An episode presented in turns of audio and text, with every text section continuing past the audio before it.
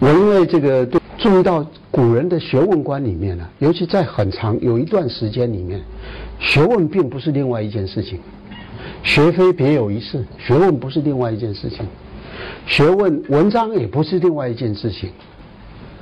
包括今天讲什么经世致用，它也不是另外一件事情。他认为这些都是学问的一个面的一个阐释而已。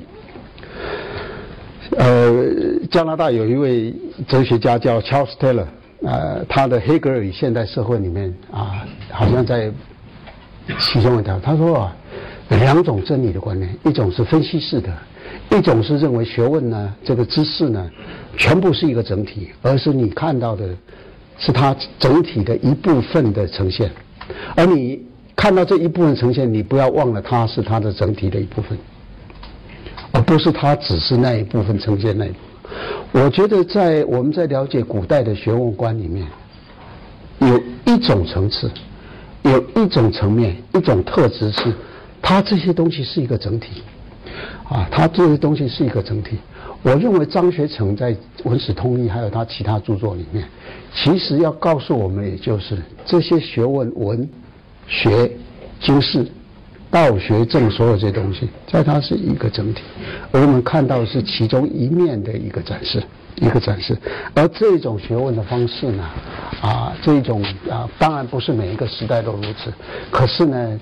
我们近代人呢，在研究古代的这个历史文化的时候，往往忘了这一面。往往他别会会别有一事，而把它当做别有一事在讨论，啊，学文，包括经世，包括什么，而且往往因此而犯了很多错误而不自知。我们往往在这个转换的过程中，把价值的部分，把生活的部分，把它带有现实作用那一部分，把它跟这个其他的这个。我们今天称为学问的学的其他的部分，啊，把它们之间的有机联系呢，啊，把它打散了，把它分析开来，而且用了太多定律化、规律化漏啊，寻找漏的这种方式，去去去去去去去了解它，去了解它，而忘了它本身的这个这个这个这个，它有一个特质啊，这个特质。啊，这个特质有个特质，啊，那么这些呢，都是这个这个这个啊，这个这个啊，我我要讲的也是其中的一个一个例子。所以，如果从这一点话，他说一句题外话，Leo Strauss 对这个十九世、十八、十九世纪以来西方的政治思想史对希史家对希腊时代的这个了解的，他认为受科学主义跟这个历史主义。Historicism 的这个的这个这两个的这个瓦解啊，也不是完全在中国也有类似的。其实近代我的感觉，近代其实在中国也有用各种形式形成了一个历史主义，而我自己的很多的研究当然都跟这个有关。而因此呢，这些东西使得影响了我们对古代的这个历史文化作为一个整体的一个了解。我们太分析性的、太规律性的、太这个以。啊，研究的态度去看一个东西，我曾经查查看“研究”这个字到底在古代有没有啊？因为我们现在都要取一个研究态度来看它啊。可是呃，有中国古代也有不少用“研究”这个词，而且这个词呢，跟今天的定义还蛮相像的啊，蛮相像的啊。可是呢，事事要取研究的态度。去研究，站在旁边加以研究，客观的加以解析的态度。那么，我想这个呢，跟这个啊，这也是一个值得啊注意。这个就是说，古人到底对这些学问呢啊啊，我现在讲的都是历史研究啊。那么，古人到底对这些学问，我们如果要了解古代的学问观，是不是可以以这样的方法来看？以学问为别有一物，以文文章的文为别有一物，以经世致用为别有一物。你所有都是而别而忘了，它可能是一个像 Charles Taylor 刚讲的，它是一个整体中的一部分的展现。那么这样的一种学的观念，啊，是不是哪一个才更能了解，让我们贴近啊对它的了解啊？那么很值得再想一想啊！我也只是说有这些想法，我不是说我的看法一定是对的，就是说，而且在很长的时间、很长的一段时间里面，啊，都是都是啊呃。啊，值得这样来想一想的啊，来想一想。第二，我要讲到这个这个啊，这百年来被扫到边缘的论述啊。我举几个例子，我不我没有后无古人之意，我以下举的都是我其实都是我非常佩服的人，啊，但是我也必须就是说，经过了这么长一段时间，我刚讲过，这百年来都是 radical 的论述啊占便宜的，都是占这个优势的。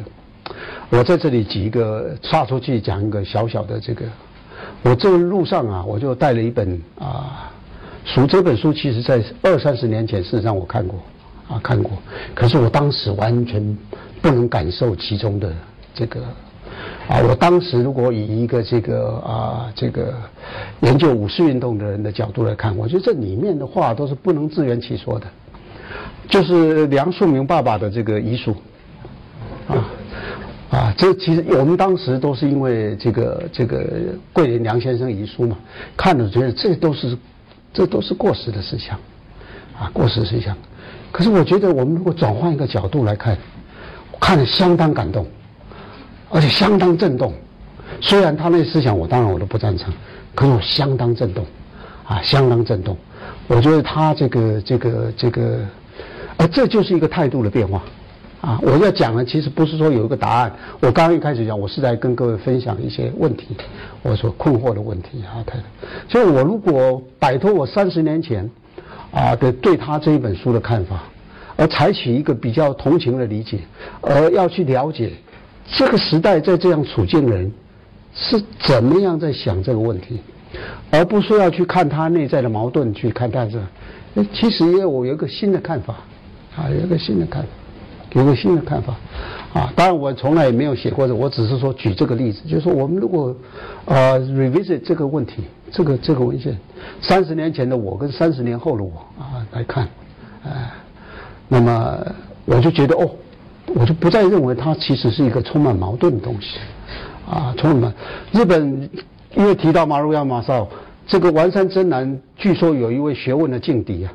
是尾藤正英。我记得我这个在留学时代看过尾藤正英一篇文章，我觉得这篇文章就跟梁继川在讲的东西，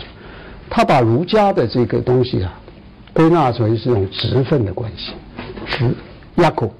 就是你对这个义这个啊职分啊，你尽你的职分，就是在对特定对象你尽你的职分，就是对普遍对象的尽你的职分。就像现在不是有五十个这个近期救核电厂的，哎，我看到这五十个人，我就想到我以前读的尾藤正英那一篇文章，压口就是这个，在他来讲就是他职分。儒家的哲学在他的一个实际工作人的表现呢，他是一个职分。我觉得梁巨川的那些遗书呢，你知道，我殉清是尽我的职分，尽我来训这个特殊的对象，就来表示世道人心应该有这种方式，所以也是对普遍的人。他说：“你们民国时代人去尽你们的职分，就好好的去做民国时代的共和制政治的事情。”他痛恨的是说，民国这么大的名字，可是做的都是乱七八糟的事情，所以非自杀不可了，非自杀不可了。当然，他其中有一些很有趣的想法。他二十清朝亡了，居然没有一个人自杀，可耻的事情，可耻的事情。二十五史里面最后一页没有人写，啊，他说他就是要写这一页，啊，他说这个几千年来，居然一个王朝亡了，居然没有一个人自杀。啊，不行，一定要他一定要自杀。他说，但是他我他也不是说这个殉清对他来讲就是我尽我的职分，我对这一件事情这个朝代之分，你们不必做，而且你们应该做你们另外一个职分的事情，啊。那么我这个当然也讲到离题了啊，离题了。不过我的意思就是说，我想我三十年前不这样读，我三十年只是觉得他思想含混。啊，觉得它里面的这个东西，怎么可能这两个会有这？哎，可是我觉得我如果仔细去听它的低音呢，那么我觉得哎，它里面是有一个逻辑在里面的，而这个逻辑呢，很像我刚讲了这个日本的这个这个好奇。当然，我还有一些更多，我一看那个书有更多的想象啊，不过这个不在这里讲啊。所以我就要讲到这个，我们要 revisit 这些扫到边缘的论述。看这些主流论述跟这些各种论述形成的，然后竞争的过程之中，哪些东西慢慢成为上风，旁边那些旁边那些是不是也得到了一些某种看法？我就举几个例子，值得重访的例子，促使我要做这个做这个题目来讲的这个例子，关于《汉书艺文字》的考证。我的第二本书《古史编运动》，那是我在当兵的时候写的稿子，我还记得，因为我那时候是军官呢，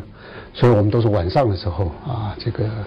事实上，所以很多人看那本书的序，以为我是桃园的人，其实不是，我是在桃园当兵，啊，我们在台湾都要当，都要就是全部人都要当兵的，啊，有大学研究所毕业当军官的，没有就当，啊，没有考上医官师就当当一般的兵啊。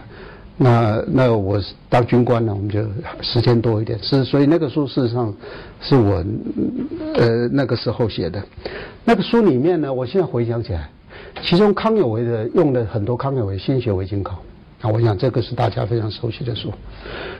康有为心学为经考里面最重要的就是不相信《汉书》一文字啊，不相信《汉书》一文字，这个是他当然不是唯一的，但这是他很多重要的论证里面。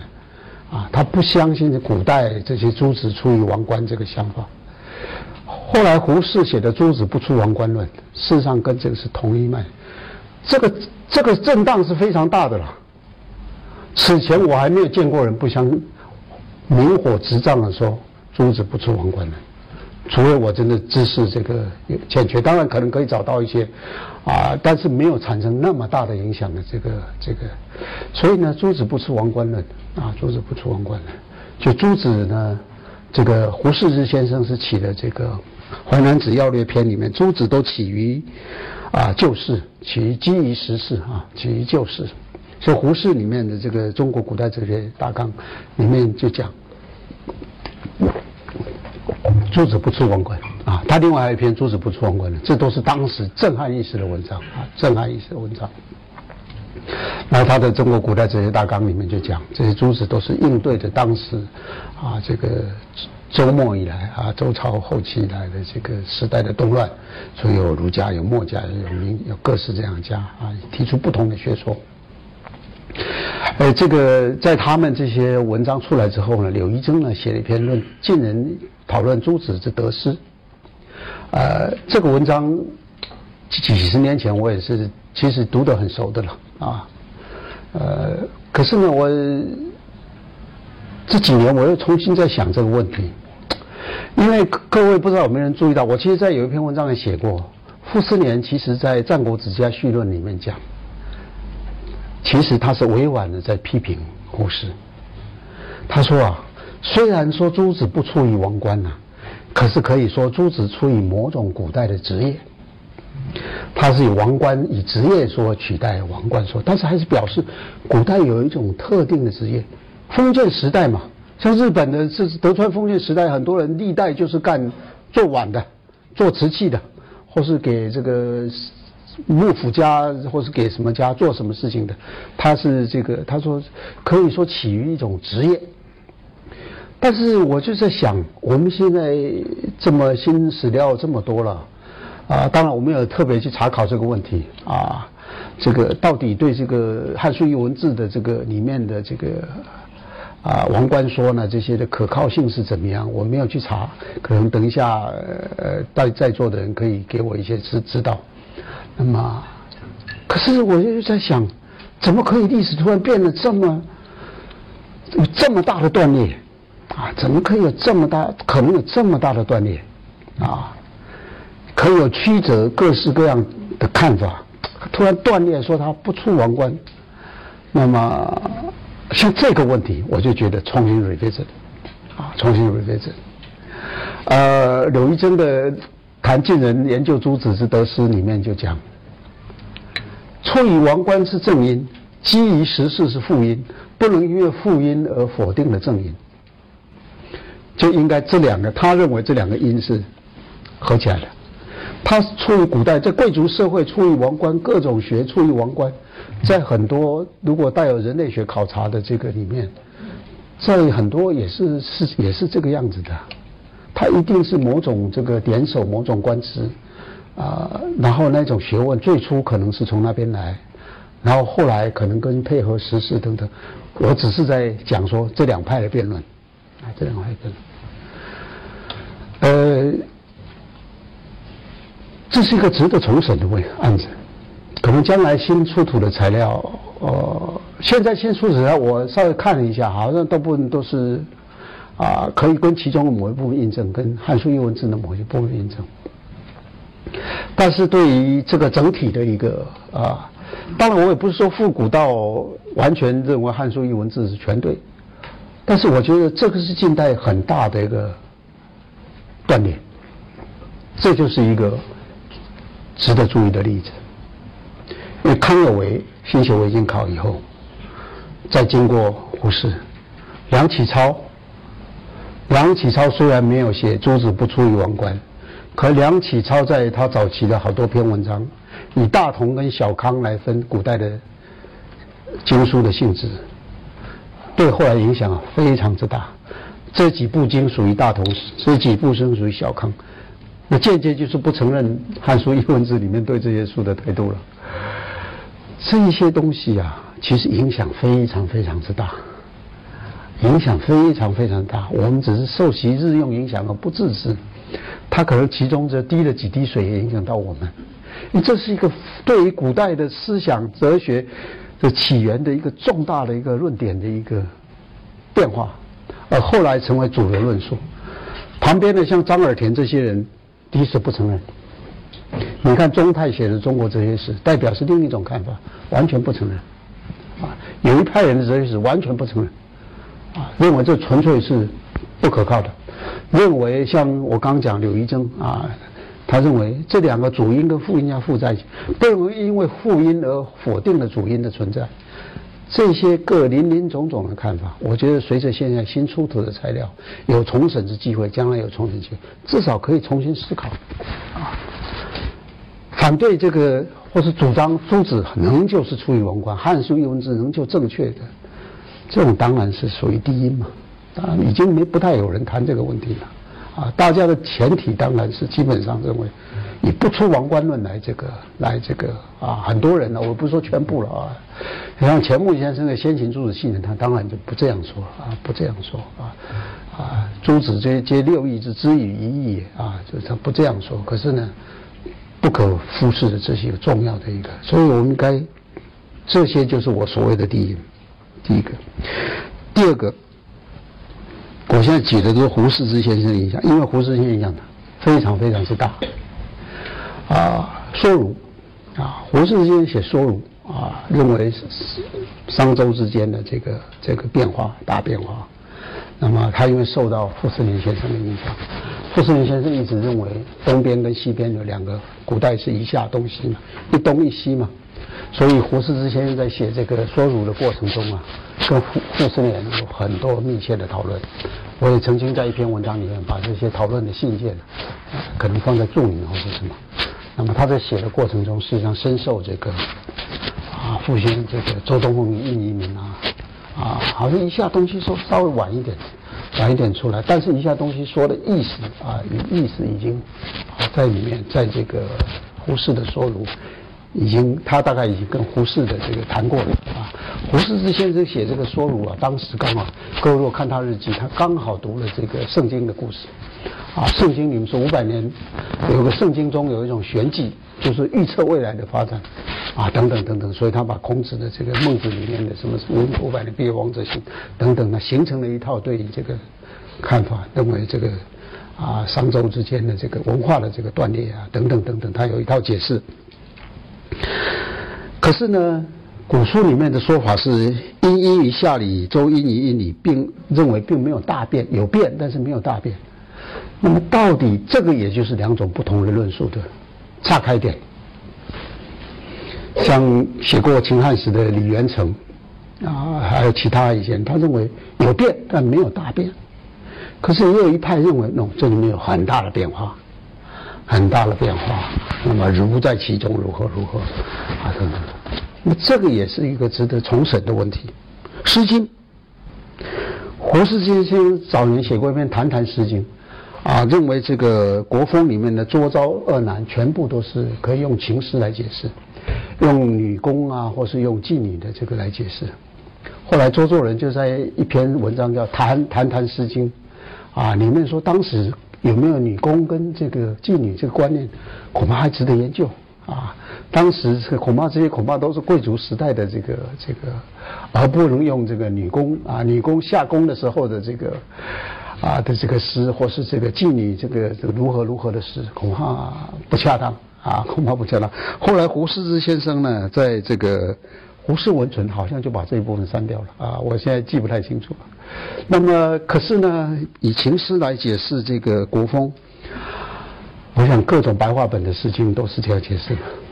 啊，都都这样解释。所有白话本的诗经都是这样解释啊。各位可能有没有注意到，胡适这些人对诗经的研究，对小雅以下需要历史背景的，其实谈的非常少啊，谈的非常少，大部分都是在谈情诗的部分啊。啊，主张把诗序跟这个啊《诗经》分开。当然，诗序跟《诗经》分开，从朱熹以来就是一个重要的论证、论辩的问题等等。如果，可是也有一派人不认为，有派人认为从此认为《诗经》不清不楚。我觉得这个就是一个值得重审的一个啊，这些低音怎么始终回绕不去？他怎么总认为他有道理？认为就是都是贵族时代的这种是不可以用这种这个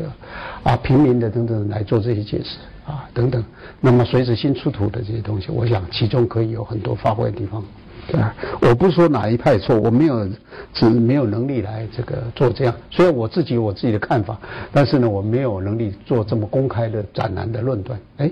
但是我觉得这些就是值得 revisit 的地方。包括对这个这个墨子的哲学，我们的墨子三表七法，可是现在人大部分都把墨子的这个放进三段论里面。墨子没有是那么明显三段论的这个，你要三段论，各种先秦的所有书的这个推论方式都可以放进三段论里面去啊。所以类似这一类东西，类似这类东西啊，那么有一些有一些这一类的低音啊，我们如何来重新想一想？啊，重新想一想，啊，包括像别墨是不是这个啊，这个名家是不是从墨子墨呃从墨家出来啊？别墨是不是一派人的自称？啊，包括对这些这些问题都是值得啊重新来想一想啊，想一想，重新来 revisit 这些东西呢啊，构成了一个什么？因为我发现有刚才这个这个。我最后我再讲几点，我希望下一次演讲的时候我会延续的这个再讲一点，好不好？现在第二讲可以把第一讲没有讲再讲一点，然后再讲我下次听。就是我刚提到了这个这个这个这个这个呃消耗性的转换啊，就是就是我们在近代的很多学问都转成现代学问的过程中。啊，转成现代的学问的过程中，啊，事实上有很多，就像我刚讲，因为台湾现在做部会的调整、组织调整，所以我对这个印象特别深刻。我很仔细的在看他们的调整，啊，虽然我也是其中人一份子啊。那么，那么，其中呢有一部分调整，我还这个这个还曾经是这个略略参与些，但是因为我这个做历史的这个习癖已经太深了，所以即使参与期间呢，即使是参与者，我也退身做观察者再看看。我看他就看到我刚讲的那个问题，就你以为它的功能全部被继承了，而且 amplify 放大，而且更改善了，其实不是，它有很多东西是忘了，人们忘了还有这些东西。在转的过程中，我想在清末民国转成民国亦复如此。很多你认为它已经哦，已经转成新的什么什么，所以可以弄得更好、更科学、更现代。它其实有一部分功能，人们已经忘了，忘了有些东西。就像学案转成学史以后，学案的这个实际存生存的实存的那一面不见了。人们从此以后谈学案就很少，不太愿意再去谈那个面了。生活的那一面呢？哲学跟生活、思想跟生活结合那一面呢？胡适之间后来我刚忘了讲，后来他有一点点变了，所以他把哲学改成中国思想史了。啊，那个王国维先生啊，早期谈哲学，近代谈哲学、谈心理学都是他。早期的心理学课本都是王国维翻译的，哲学谈叔本华，谈这个尼采。谈哲学谈的这个非常这个，而且在给张之洞评论张之洞是《奏定学堂章程》里面，因为哲学不成一科，好像是一个奇耻大辱。可是各位看看他的《观堂集林》里面，已经不大不用这个来分了，经史子集来分了。就他这个也觉得这里面有一个，就是你要谈一个文化系统，你必须要以这个文化系统里面的这个特色来谈，啊，你不完全这个这个这个这个啊，这是我刚忘了讲。所以这个在这种转换之中啊，在这种转换之中，有很多东西当然进步了，成为形成你我今天所熟悉的东西，但是也有一部分东西，它就慢慢的转到历史的边缘角落去，它形成。主音之外的低音了那么我是觉得今天大家学问都非常好了，中西学都非常好，已经没有王国维那个时代讲。王国维一再强调，你不要以为中学要好，不要西学，中学西学进则即进，好就一定同时好，你不可能完全没有西学的人可以把中学治得很好。而王国维自己本人其实也等于实践了这句话，啊，他对西方的学问的这个浸淫，使得他很多东西。不过呢，在这样的前提之下来谈。啊，在这个二十一世纪的这个，我们所能接触到的各种知识如此丰富，啊，如此之丰富，再重新想这些问题，那么啊，有很多东西其实，在无意间已经从我们手指中溜走了。我最后因为时间关系，我就我举一个例子，宋玉人，清末的一位非常保守的这个啊，以保守之名的这个。啊，这个啊，一个学者啊，那么这个，我看到有人把他一篇文章收进去，评梁启超的国学入门书要目及其读法。梁启呃，这个这个梁启超现在国学入门书，呃胡适的这个国学什么必读书目等等，这都是当时非常有名啊。啊，非常这个引起这个这个就是这个这个很多年轻人认为这就是学问的指导啊，这影响非常大，非常大，大到有人这个批评胡适的那份书目说，你怎么把九尾龟也列为这个这个？这个色情小说也列为必读书目啊，那当然胡适是因为提倡白话文学，提倡是通俗文学啊。不这是一个题外话，是个有趣的故事啊。但是是有人批评他，啊，说你怎么把这些色情小说列为这个这个这个必读书目？那么梁启超这一份没有没有这些小说，不过呢，梁启超这一份，我看宋玉人对他的评论，这些评论今天看起来都非常有意思，你会觉得很奇怪。你会觉得很奇怪，但是我觉得我们要 revisit 这个问题，就是这奇怪的话里面有没有一点道理？就我如果要研究那些历史的话，我不说今天，啊，今天我出门以后还是要坐自行车回去的，啊，我不能说我一定要像古人一样啊走回去，啊，就是你看他的奇怪的话里面呢，他好像要告诉你们，我所了解的古代不是这个样子。它里面评我这，因为他评的零零散散，我只是举其中一条。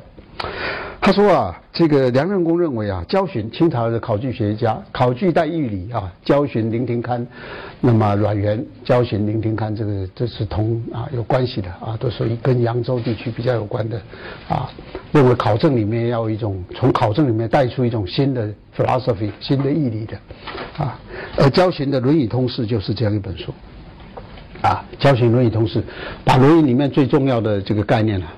分成一节一节一节一节，忠恕仁爱什么什么什么。他说啊，教学的论语通识乃仿戴震的孟子自己书称，戴震在他们之前，戴震是在乾隆啊，然后这个以一部孟子自己书证闻名啊。这个孟子自己书证表面上讲孟子，其实在讲他自己的哲学啊，讲他自己的哲学。那么这部书也是各种哲学是一定要。啊，提到的，我想在座人都知道，所以我就不不不言其详。他也是一样，把人啊、数、权，就是权变的权等等等等，啊，一条一条把论孟子里面的这个相关的话，然后做一个自己的讨论啊，自己的讨论，那么提出自己一套看法啊，自己提出一套看法。其实孟子是带这孟子是一种在很多我看起来跟孟子是是。相反的想法，我的虽然是书正孟子，可是很多是其实跟孟子已经是啊相去甚远，而是他自己一套哲学。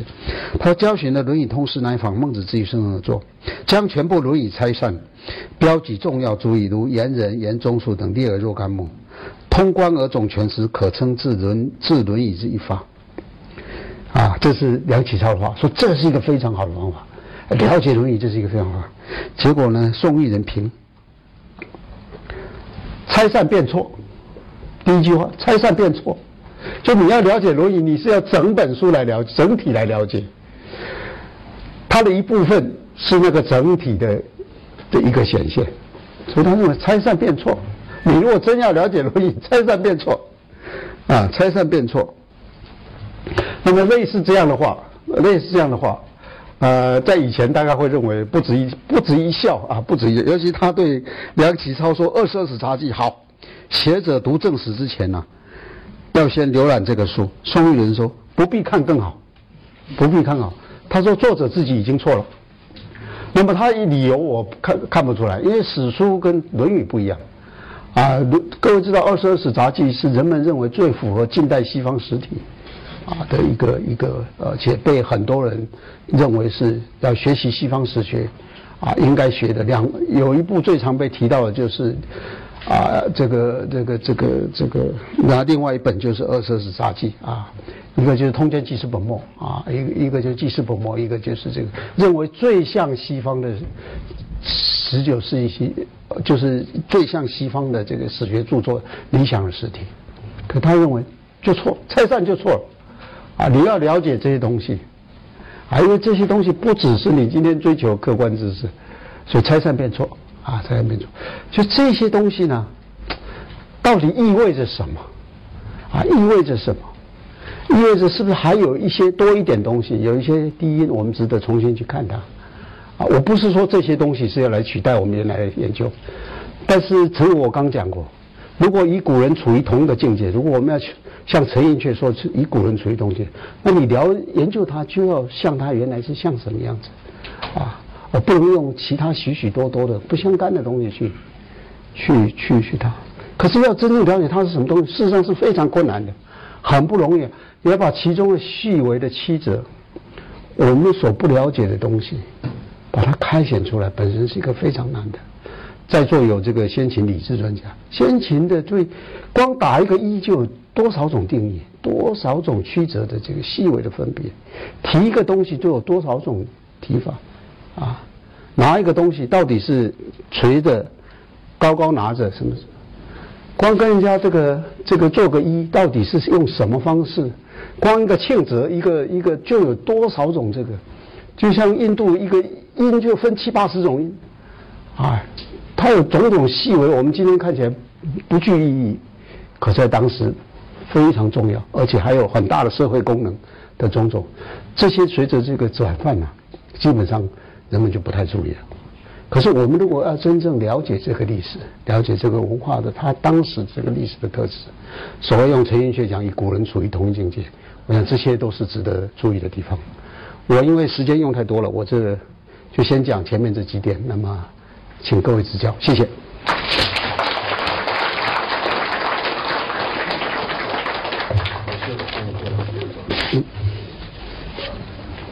呃，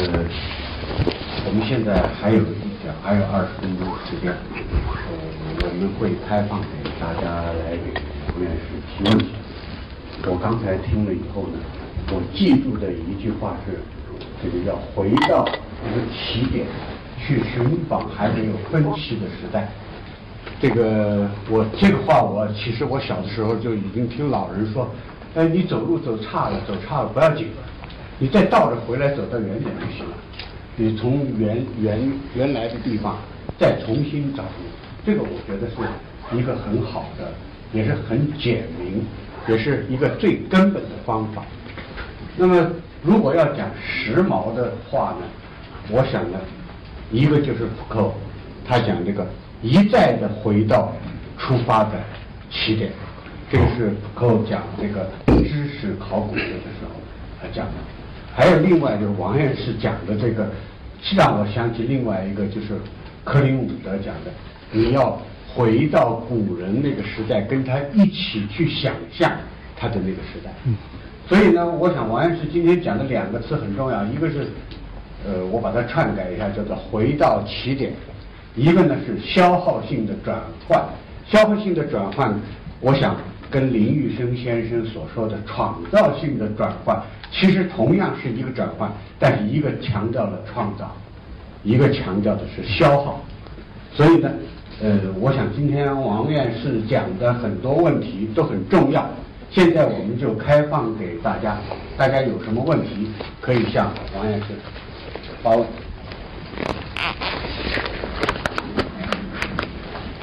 哪一位？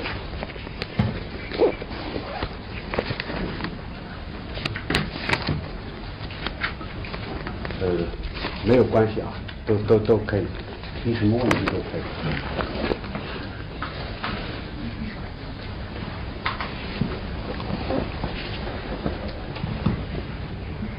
王老师您好，就是我有两个问题想请教您，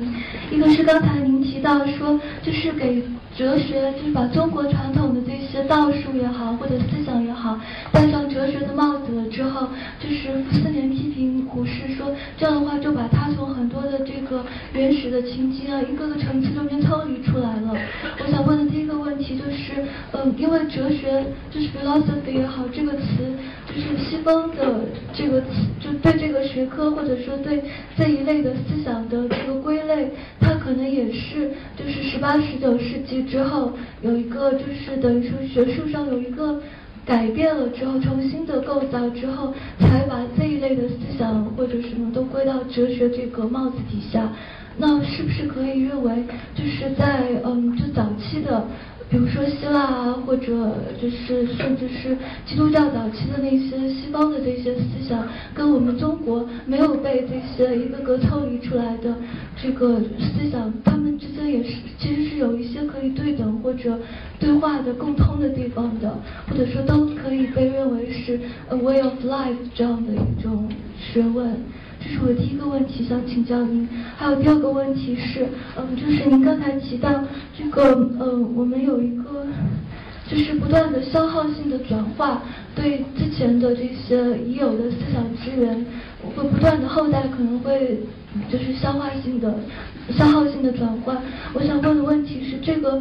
嗯，这种这种消耗性的转化，它的嗯产生的原因可能有哪些呢？比如说有没有可能是语言的改变？比如说像早期就是嗯中世纪的时候用拉丁文来重新的转写或者翻译保存早期希腊的那些原点，那么这里面会不会就产生了消耗性的转化？或者说嗯比如说文献就是我们这个文献记录的方式，从口诵的到书写的，从抄本到课本。或者说从以前的这种标版印刷到现在大量的这种排印啊，就是造像影印这些，就在这个这这个语言和这个传播的过程中，会不会就是产生这种消耗性的转换的一个成因之一？谢谢。谢谢。我想这个你你的答案呢？你的问题里面已经我我都同意你的这个。我其实啊，这个消耗转换其实还有一面，就是说，事实上也是在当时人认为这是创造性的，的创造的过程中，同时也，你如果就历史，我刚刚也在强调，我是在谈历史啊，历史，呃，你要转化成现代所用，当然是要有这样的转换，所以我从一开始就讲，我要把历史的事实跟价值的宣扬两个分开来，就是说，啊，他当然要。每一个政治家，每一个现实在处理的，要不断的创造性转换一些原有的概念来这个。但是说，我们如果要了解那个时代，了回到古代去了解它，就应该了解它这个里面有创造也有消耗，这是我主要的意思啊。所以不是纯粹只有 这个一一面。呃，我看历史的。不知道从哪一天沾染成一种坏习惯，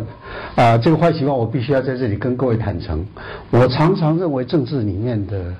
呃，事情啊，呃，好的跟坏的这些东西，事实上是夹杂在一个东西里面的，浊跟脆是同时的，就是这个这个，我们常常认为这两个东西之所以会成为演变成好跟不好，是因为从开始它是对立的，它常常也不是这样，常常事实上是。在一个整体里面，而慢慢发展出来东西，所以我是觉得，像这个这一百年来，很多人都在做这种转换的工作。他在当时也是一个为了要适应这个啊现实的这个这个，所以把它创造的，可同时在里面隐含的，你如果就一个我们今天要回去了解以前的历史文化，那么你就要了解到有这样一个一层。有这样一层，所以才能比较好的掌握与古人处于同一境界。我整个要讲的，其实说我们如何与古人处于同一境界，你要去了解它。所以，当然您刚刚讲的那些都是使得造成。其实我本来要谈的也是十四点呢，那么其中也有谈到一些语言的问题。其实近代这个语言的转换是太多，这个不可共量的，incommensurable 的这种语言之间的变化是非常大的，词化的现象非常大。王国维在新词语的输入那篇文章里面讲，古人都用单词，经过日本输进来都用双词双字，啊，所以以前英是英雄是雄，图是图画是画，历是历史是史等等，后来都变成他日本人的有时候不但还创造两个字的，还要用四个字的来，使得讲得更清楚。王国维认为这是很重要，因为现代学现代事物这么复杂，当然要非常复杂的新词才能表达那些你原来表达不出来的，用单词不单字不够来表达的。可是你如果说要回到你要去了解这个古代的时候，就要了解这些词是后来的。事实上，这些词这些新词织成了一个非常大的网。我们是在这个网上来了解这个世界，来解释这个世界，来行动的。我们对政治的看法，对所有东西的看法，都是在这些新的词汇转换过的这些词汇的这个所编织成的意义之网来看的。如果没有这些东西，中国原来书里面的阶级也不是这个意思。啊，也不是宋明理学里面常常说阶级，就表示说你不能直接误入某一件事情，没办法直接的掌握这个事情，而要透过一阶一阶一阶的这样去了解，所以他常常会有阶级。那样词跟我们后来的 class 也是不一样的。可是像像这个英国的有一位史学家，专门研究阶级工人阶级的语言，啊，Seldman Seldman Jones 还是什么，我看过他一些著作。那么里面就是这些语言的形成，事实上也构建了当时西方的工人世界，了解他们所生活的处境跟他们行动的方案等等，这些是交织而成。没有这些东西，他没有这个看法。这个影响就像。中古时代佛经易经以来的这个无数的新的词汇，这个我想葛老师最清楚。台湾有一个学者，我不知道他是做什么，他就把这些词整理在一起。你看看那些词，那些词所构建的那个世界，影响后来中国之大，影响后来的中国整个思想，每一个地方它都在。这个就像近代的这些一样，这些词也使得我们再回去看到古代的时候，隔了一层。转换以后回去看，隔了一层，隔了一层。所以我们现在如果要好好了解历史这个词，古代人的历史观，我随便举个例子，不一定非常正确，还得想想看，当他不称为历史的时候，他只称为史啊，或是只称为什么时候，他到底确切的意思，跟西方的这个好像有一个像河流一样的这个，到底有什么不同？传统。中国古书原来传统指的都是传某一种特定东西之统，啊，出现不多，最多的都是五代，五代呃呃，就是这个就是我忘了是是什么时代出现几几次，就传统这个是 tradition，它不是用这个意思，它是说我传葛兆光之统，比如说他有一个皇位或是有个什么，我传他之统，他统 pass 给我。可现在不是，现在 tradition 好像是有一个过去有一个整体的，怎么样像河流一样流下来到我们今天那样东西的传统的意义，在古古代到底用什么东西来理解？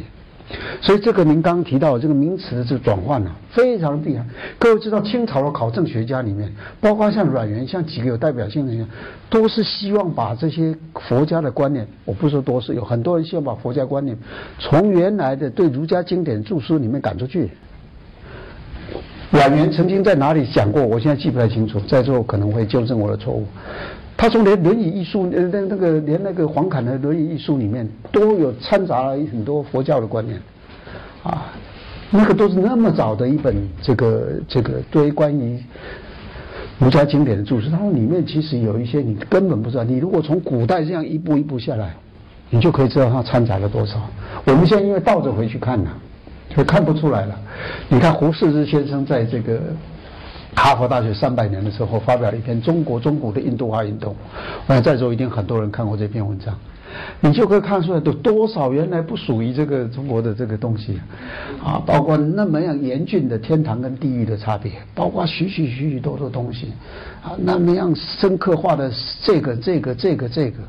他说从先秦的这个古书里面看不到这个痕迹的，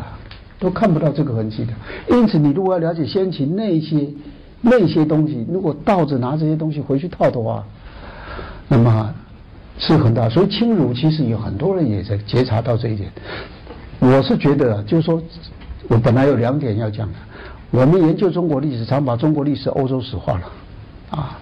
常把古代史近代化了。那么这两个呢，呃，史语所有一位老前辈呢，后来留在社科院历史所，叫王玉泉。他有一篇短文，其实多少也谈一个类似。我记得好像把中国史、欧洲史或，或是欧洲化还是什么，我记得这个词好像就是他从我从他文章里面看来。我觉得这个都是就是就是，因为我们用太多用我们现在的这个东西倒回去看啊。那么刚您的第一个问题就是说，近代古代的这个哲学在没有在近代之前呢，呃，依我有限的知识。我是赞同你的看法，但我们没有最多的资格来啊谈论这个问题。我想在座一定还有很多人这个。不过在我想十九世纪、十八、十九世纪，尤其十九世纪以后，各种学科产生，那么是一个动荡，是一个很大的变化，是一个很大变化。从此有以后学术化的东西，学术化就是把各种知识学术化的倾向让它变得非常浓厚。那么这些学术化呢？那么产生的变化，嗯，我们并没有非常恰当的估计啊。当然，后现代里面也有很多人关心到这个问题。黑灯坏的，我注意到他在这个这个写了一篇，嗯，在 History Theory 里面讨论 Paul Ricoeur 的这个书，就是法国的这个 Paul Ricoeur 很大的一本书。他就说，历史这个学科的出现，在此前是记忆。记忆可以和解的，历史没办法和解，历史没办法冲淡。你这个仇好像结了，永远就结了。可是，在以前的记忆的时代，如何如何如何，好像它里面，我看它里面字字都在谴责历史啊。那么就是说，这个学科，那么我在猜，我若用我的方式来理解，就是说，这个学科化的时代之后产生的各式各样学科都有变化啊，都有变化。那我们当然也是受这个学科化，而且我们认为这个学科化事实上是也造成近代的学术很重要的转变，啊，没有这个学科化，你后来的很多东西没有，啊，不可能是发展成这样，各位也不会坐在这里用这些东西的，啊，所以我是在我的对这些事情的观念比较，我总认为他们是在一起的了，这些东西是在一起的，对不起，这是我的，真的。我们再开口。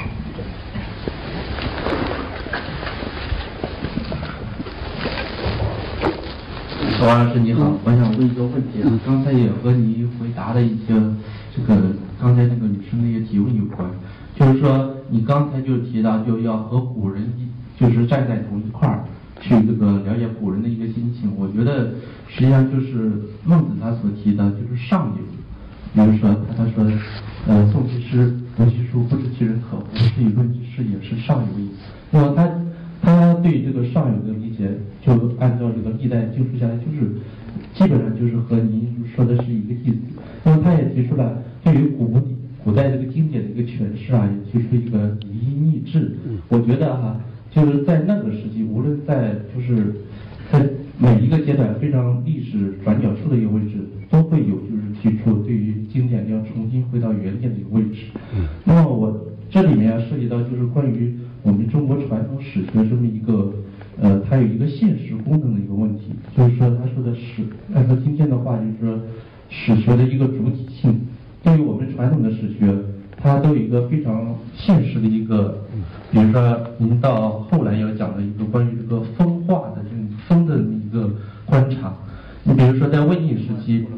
他对于这个选官，他提出了四条标准，其中有一条很重要的就是那个博涉经史。那么，我想你提到这个消耗性转换当中，嗯，他你你提到这个消耗性，那么我想就是从原来的一种史观变成今天的一个研究者，他这个消耗性应该就包含了这种史学功能的一个丧失。我想就是，呃，想问一下您对这史观功能丧失的一个看法。呃，对，以古人处于同一境界，我记得是陈寅恪在哪个地方审查风月兰吗？还是什么？还是这？我现在有太久不看这些书了。啊，以古人处于同境界，当然跟上个古人有一点有相近之处。不过呢，这这陈寅恪的是更以一个史学家的角度在出发啊，以一个史学家追求知识的角度在出发。我个人认为他的论在深远呐，哎，那个不不是《柳如是别传》呐。就他常常说，他是要试验一种新的史学，有一种想要这样，就说你要回到跟他那个时代同个境界，你才能了解当时的曲折，跟他限制，还有各种风俗、各种所有东西，你才了解他会怎么做。包括你取一个名字，做一个抉择，啊，这个人跟人交往的方式等等，你才能了解。不能用我们今天的很简单的想当然。我在猜呢，这个这个，那么这个这个。这个呃《柳如是别传》就是要做这样一个展示啊，做这样的展示啊，那么那么，所以他会觉得有意义。呃，有一位呃史史学界的非常重要的学者，他就讲，陈寅恪干嘛花一辈后后来花几十年时间写一个写写写一个这个这个这个这个这个刘氏的故事，这个是史学才能的大浪费。啊，大浪费，最大的浪费，啊，那么，但是我的看法是不一样。我觉得陈寅恪这个是在展示一种，啊，史学的一种啊，一种啊一种一种方式，啊，一种方式，就是说你要，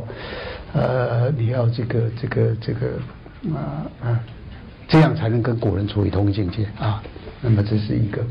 另外一个就是您提到史的原来的这个，我的王国维的道德团体说就是要。跟这个问题有点关系，但是我那个那个那一讲里面呢，啊，很重要是要说他本身的矛盾，啊，是他本身的矛盾。我不是说王国维解决这个问题，而是他本身我本身矛盾，他本身他本身的的这个提出了一个问题，整个生命事实上提出了一个问题，这个问题凸显了两种矛盾的力量。而呈现在同一个人身上的时候所产生的困的困局啊，这是我不应该今天就讲过第礼拜三啊，呃，潦草之论很惭愧，很不好意思，这个这个，呃，我们最后还有一个呃，还可以提一个问题，有有吗？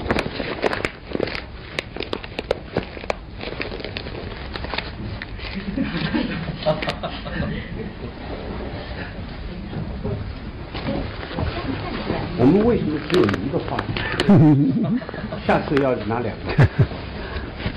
不 好意思，那个其实呃，我本来有机会可以那个私底下请教，但是好像私底下呃，实际上变得没有机会来讨论跟王院士这个呃学术相关的问题啊。那我刚才呃，其实一个很简单的问题，就是呃，前面的报告讲的这个智纽低音的部分，我听到您举的例子基本上都是晚清民国学术转型时期的这些学者，他们是低音哈。嗯，我我当然也很同意那个呃您的这个呃基本的看法，可是我自己呃，因为也关心这些相关的问题，我就有一个困惑啊。呃，您也讲到就是呃学术。往往是要回应当时的一些生活问题或者压力啊。那这些低音的部分，嗯，像黄侃啊这些，包括王国维这些，有没有可能他们没有成为主流，就是因为他们自己在当时处的那个时代本身，就是在回应当时的压力或者生活问题的时候，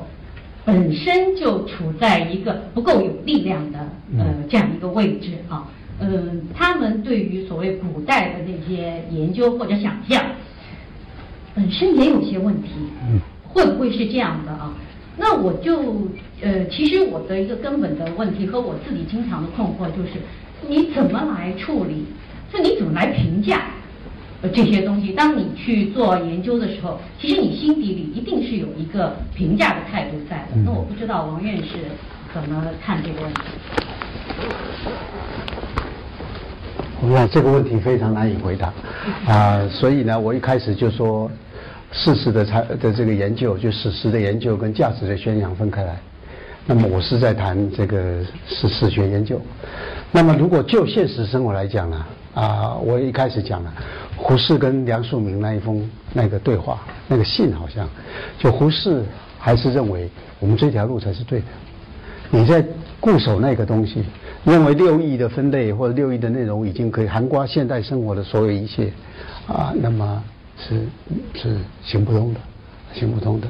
那么，所以我也举了陈呃陈独秀的《孔子之道与现代生活》了，还有当然还有其他当时很多人都写过这一类文章，就说你呃可以固守这个。如果我们现在把这两个。事实跟价值这个区分，这个区分，我想在古人认为不可以这样区分。古人认为这两个本来就是一个东西啊，啊，西方也是一样。我刚刚讲的，Leo Strauss 最最不满的就是认为十九世纪以来把这两个区分掉，所以我的区分在古人看起来就是一个莫大的罪状了，啊。但是呢，我们今天处于今天来讨论这个问题，我认为就是说，呃，嗯。我如果我其实也很在想一想，就是我如果要自己动笔写，当然我要想的更多。那么就是这些人物所处的角色，啊，他们在时代的氛围，啊，他们本身的这个占据的位置等等，就是都是很值得去注意。就是他们为什么取这样的态度，啊，那么呃，但是如果以那个时代来讲，我想他们这个。固守这个这个这个这个这个东西，那么当然没办法赶上那个时代的潮流。但是我觉得他们的矛盾本身就是是一个时代的可非常有意义的一个矛盾，非常有意义的矛盾。就是说，他如果要固守他那一套，那么他跟现代生活的关系啊，那么可是呢，我又觉得这些人的这个思想里面。呃，他又觉得自己完满具足的，就他这个像我刚刚讲的这些不属于主流的这些边缘的啊，啊，他认为我跟你是平起平坐的啊，所以他并没有那么大的这个挫折感。我觉得有挫折感是把这两个集中在一个人身上的，把强大的道德热情跟追求近代西方学术。这两个矛盾的东西，近代显然是这两条路过来，啊，这是两条啊相冲突而来的路，要么就是十九世纪以来西方学术那一套的这个学学学科规范来的，一个是强大的道德的热情。我觉得王国维本身就是这两个集在一起，所以周作人才会说他是，我忘了是怎么讲，那用我的话就是永远的矛盾了。啊，啊这是他整个悲剧的所在。我想很多人是这样子，不只是王国维，王国维只是一个有意义的代表性的的这个。我想那个时代很多人都是这样，很多很多人，但是也有一群人，他就认为我这个完满具足，啊，完满具足，呃，而但是在那个时代，这些论述之所以会边缘化，当然整个时代，科学的时代、现代的时代、西方的时代、物质进步的时代，当然他就被。排排排斥到边缘去，他的这个这个这个这个这个这个这个，我我没有非常好的你这个这个解答，我觉得这这个就是历史上转换时代常见的这个，而且有意思的就是，就是这个这个我的感觉啊，西方你看西方讨论保守主义啊，尤其近代的保守主义的书，保守主义的有一个特色是说，我承认这个世界。不会完美，所以不要去追求激烈 radical 的乌托邦，这是保守主义很重要定义之一啊。可是你看到近代中国这一些保守的知识分子，他没有不完美的感觉，他不是这样说的。他说我这个世界是完美的，我这个世界是完美的，我固守着这个世界是完美的，而不是不完美。他保守不是因为相信有这个世界不可能完美。所以你不要去要建造什没什么天堂，而要做种种激烈的改变。他不是踩这条路。但是另外，我刚刚偶然提到梁俊梁梁梁冀的这个自杀的这个前面的遗书，我有一种感觉，就是说他是另外一型的，另外一型的保守主义者。他知道他那一套道，如果要具体化，那跟现代生活是不合的，完全就是陈独秀讲的。孔子之道非常了不起，可他不适合现代生活。可以尊敬他，可他不适合现代生活。梁冀的办法是代表其他一群人，我觉得包括陈寅恪也有这个味道。把历史切成一环一环的，历史不是一个不断的流，切成一环一环的，所以我的尽忠就尽忠这个。我的尽忠是尽忠这个三纲五常是对特定对象，可是我一旦尽忠了清朝殉清了，对特定对象殉清了，对他尽忠，这个本身的意义是不变的。对民国的人，你如果能为民国死，你如果因为核电厂爆炸你也冲进去做敢死队，你就是尽忠于你的这个事情。所以我把它抽象化，以抽象的具体为普遍。所以，为什么陈寅恪会以这个方式来歌颂王国维？认为三纲五陈寅恪的王国维的王静安道士，我想在座很多人都非常熟悉。它里面其实有我的感觉，有几层意思。第一层告诉我们，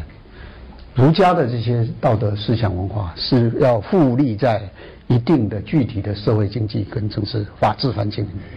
可经过民国之后、革命之后，经过晚清以来这个时候。具体那一波已经消失了，所以三纲五常跟儒家说原来是道德的大本、大根、大源这些东西已经没办法复利的，可它成为抽象的。抽象以后，王国维的殉清，我的解释了，就像刚才我讲的梁继川，因为孔子之道跟现代生活不合，可是我还要为孔子之道殉殉这个教，就表示我要以这个具体的方式来。带出个普遍意义，就是你如果做这件事情，有这个职分，有日本所谓的 yaku，有这个义，你就要为他死。而这一件小小具体的事情，这个人不管他是个混账，或是他是个古代的专制天皇，或近代的这个伟大的这个这个这个民主时代的什么东西，你做了，你的意义是普遍的，因为他已经不再跟那个东西绑在一起了。所以，我我的我我随便乱讲啊，我随便乱讲。我认为，儒家的这个道德跟现实，以以前那种具体还要以具体每一个具体跟普遍是同一个东西，分不开的东西。到后来是以抽象的，以具体来显现抽象的普遍意义。其实这是一个变化，这就是孔子之道跟现代生活。不相关以后的另外一种发展，另外一种发展。然后我这个冒着大不韪，你的我可以纠正我。我认为我刚讲尾藤正英的那个讲，这个也是德川以后，德川体制崩溃以后，原来的那一套传统价值所复立的那一套体制崩溃之后，它的一个转型才会变成直分。日本的，如果当然，我已经不知道多久，二十年、三十年没有读过任何跟日本史有关的文章了。我自从修完 Professor Jensen 的课以后，我就把全部日本史还给他了。啊，全部日本史全部就还给他，我就没有再读过任何一篇。但是如果我的记忆没错，我的我的对这一篇文章印象没错，我觉得。当然，我不知道那篇文章后来有没有发表，因为我记得坚胜老师给我们看的时候是用打字本，可能是尾藤正英给他的，或者是因为我们坚胜老师好像当时在日本有很高的地位，这个这个日本天皇还曾经给颁给过他一个勋章，好像一个什么文化什么勋功劳者还是什么，所以他在日本三大概是那个那位学者给他的，呃呃，这个这个，但是后来不知道发表在哪里，我不知道，但是我觉得可能在日本思想里面。这不是一个很，我不知道。但是呢，我的意思就是说，有一个抽象化的过程，而我刚举的这些人是不服不服这个抽象化过程，他要具体化。你看我刚刚讲的念的，随便念的张爱玲等等这些人，他要具体的，两个要绑在一起。可是像梁冀呀，像陈景恪笔下的王国维啊等等，包括我想陈寅恪本人，他是把它抽象的。而且以抽象的具体作为普遍，我具体化来实现一个抽象的理想，而造成普遍意义。希望每一个人，你看梁冀的那遗书里面讲，是你在民国的时代也应该为自由民主殉职。啊，他说我的死虽然是一个忠于清朝，事实上对民国是有益的，对以后各代人做任何事都有益的，就是忠于你的执事。忠于你的事情，核能电厂出问题，你就应该为他死。啊，他认为这样一个具体事情就是普遍的意义。我想变成只是这样，所以我们从这里面呢，其实可以看到个演变的痕迹。如果我的推测没错，我当然还在一个非常没有非常仔细的想这个事情，所以我就想到我们的一位老师对他对这个书的啊的分析啊啊，那么那么那么可能有一点点不是能完全能了解，站在他的立场的了解的这种感觉，哎。